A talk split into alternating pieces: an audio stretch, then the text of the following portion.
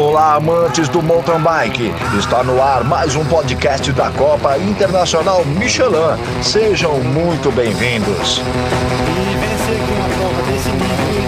Deus. Acho que a Copa porta de entrada para o Michelin no mercado de bike no Brasil. É para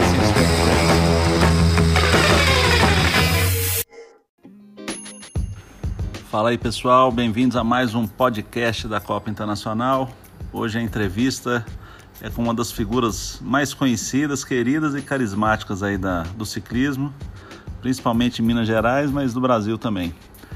É o Rosinha, nosso amigo aí de longa data e está conosco já há bastante tempo competindo. Vamos conhecer um pouco mais sobre ele. Vamos lá.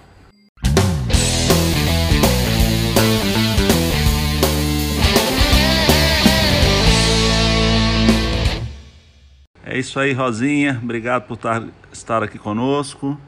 E a primeira pergunta que eu faria, como é que a bicicleta entrou na sua vida? Conta pra gente. Eu, Ed Carlos, conhecido como Rosinha. A bicicleta entrou na minha vida no meado dos 13, 14 anos, quando eu aprendi a andar em uma monareta. E ao passar do tempo, eu peguei a bicicleta barra circular do meu pai, aos 14 anos fiz uma montagem nela e dessa forma fiz as mudanças e vi que andar de bicicleta com velocidade seria bom. Sei que não era bicicleta adaptável, mas me ajustei de algumas formas, na qual aumentei coroas, coloquei coroa de 48 dentes com catraca de 16 dentes. Na época ficaria pesado, mas eu teria velocidade e essa velocidade aqui me fez eu aproximar da bicicleta, gostar mais. E após dois anos depois, eu consegui a primeira bicicleta de 18 marchas. Quando eu consegui essa bicicleta de 18 marchas, eu vi que eu era capaz de ser um cara rápido, se treinasse. E anterior, anteriormente, e posteriormente, logo após, eu comecei a queria bater meus próprios tempos, de que eu morava na roça e de Cachoeira, de Pedra Azul, a roça ficava apenas 28 quilômetros, ou vice-versa, da fazenda até a cidade ficava 28 quilômetros e sempre que eu ia eu queria bater o menor tempo, ou às vezes eu fazia uma volta para poder chegar na cidade, isso tudo através da bike. E determinado tempo em 1997, mais ou menos, eu conheci o meu amigo Laudalto Souza, na qual que hoje eu considero ele como o cara assim que foi meu maior incentivador no mountain bike.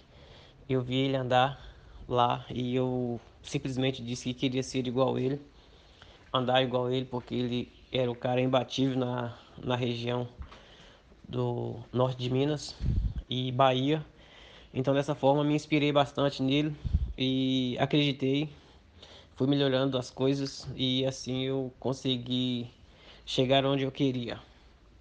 E bicicleta hoje para mim é fenomenal. Nunca nunca desistir mais. Já tenho hoje aproximadamente entre inteirando os 24 anos de bicicleta na minha vida. Se for contar a história de bicicleta aqui, minha, a história é muito longa. É isso aí, Rosinha. Top demais sua história aí, viu, cara? E, e quando você começou a competir mesmo? Você começou a ir pro lado da competição e curtir isso? Eu comecei a competir em 1999, na qual eu morava em, na fazenda Vereda da Roça, no norte de Minas, e era muito e convivia o tempo todo em Pedra Azul na qual Dalton Souza, meu maior incentivador, é, fez uma seletiva para o Jimmy, para os jogos regionais, que na época seria em Barbacena. É, foi minha primeira competição no ano de 1999.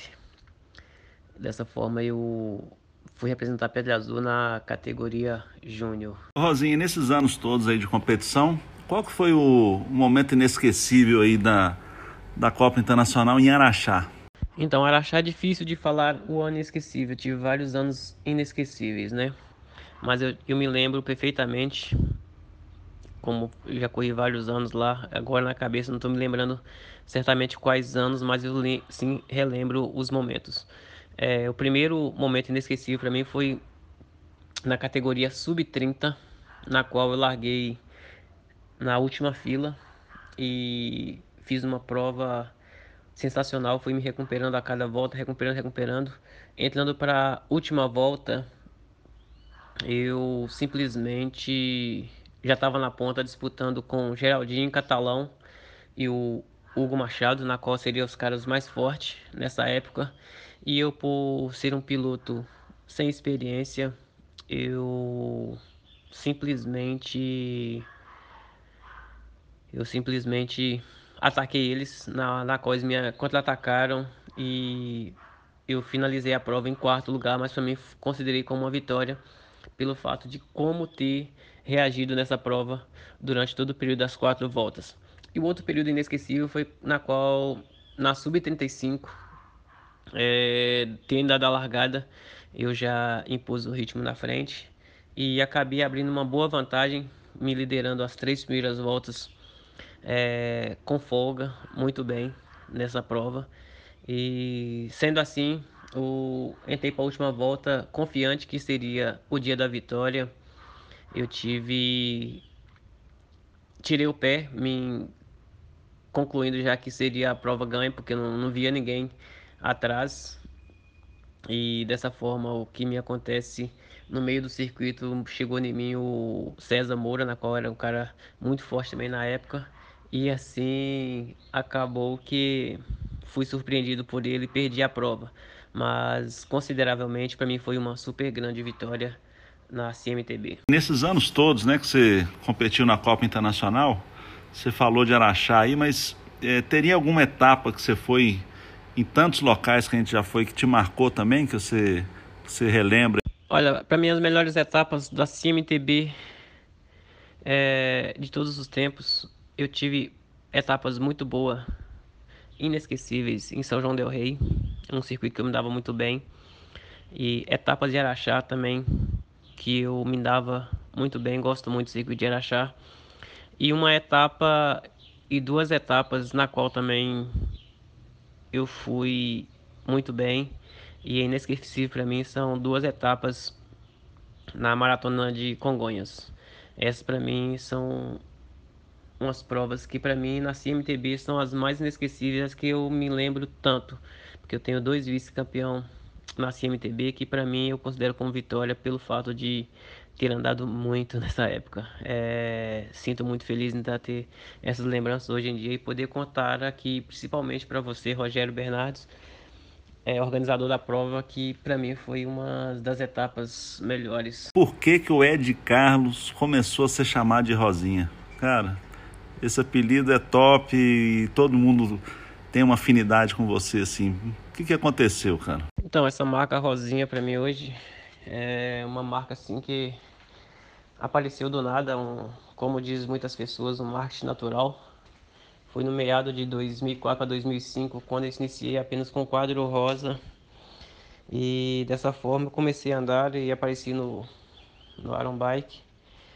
Com esse quadro, as pessoas começaram a me zoar bastante sobre isso, andar com quadro rosa, na qual esse quadro rosa foi para mim um destaque, na qual também apareceu o apelido e esse apelido pegou. E assim a cada momento eu fui sendo mais reconhecido e usando também as coisas rosas, isso para mim foi sensacional. Hoje me sinto honrado e feliz por todas as pessoas do Brasil e do mundo ter esse reconhecimento pelo meu apelido e o respeito pela minha pessoa. Isso para mim é muito importante. Hoje para mim, para vocês também, que eu represento vários nomes. Então, eu tenho que manter isso aí como uma forma de trabalho também. E sei lá, é, fico muito feliz quando principalmente estou na CMTB nas etapas de Araxá, naquela vibração de público ali, quando eu passo no Dona Beija ali, que eu vejo o eco da, da galera me gritando, isso para mim me dá uma motivação que inexplicável. E falando da Copa Internacional, assim, o que, que você acha que ela representa para você e para os atletas e para o público do mountain bike, assim? Você que está conosco há tantos anos, viu por tudo que a gente já passou, pelo crescimento, enfim. Qual é a sua opinião a respeito disso? A TV representa para mim como uma grande prova, uma prova sensacional, é, muito bem organizada, muito bem concluída todos os anos. É, nunca houve atraso, nunca houve nada em restrição a isso. É, respeito aos atletas, é, respeito com o público, é, dá uma visão legal, não só para o Brasil, mas como para o mundo, e é uma prova referência. Isso sim é muito importante para uma prova dessas. E para o público é uma prova de visão, na qual, principalmente nas provas de, de Araxá, que é onde o, lo, o local da Dona Beija ali que chama mais a atenção e a atração da galera. Todos estão ali presentes para aquela vibração, principalmente na, no momento da categoria Elite, né? Porque é uma, uma categoria chamativa e de nível internacional, que está os pilotos mais rápidos entre masculino e feminino. E isso é gradativamente muito importante para a MTB passar essa imagem para todo o público do mundo hoje que ainda tem as a, como vou te dizer as as imagens por YouTube, Facebook é, em tempo real no momento da prova.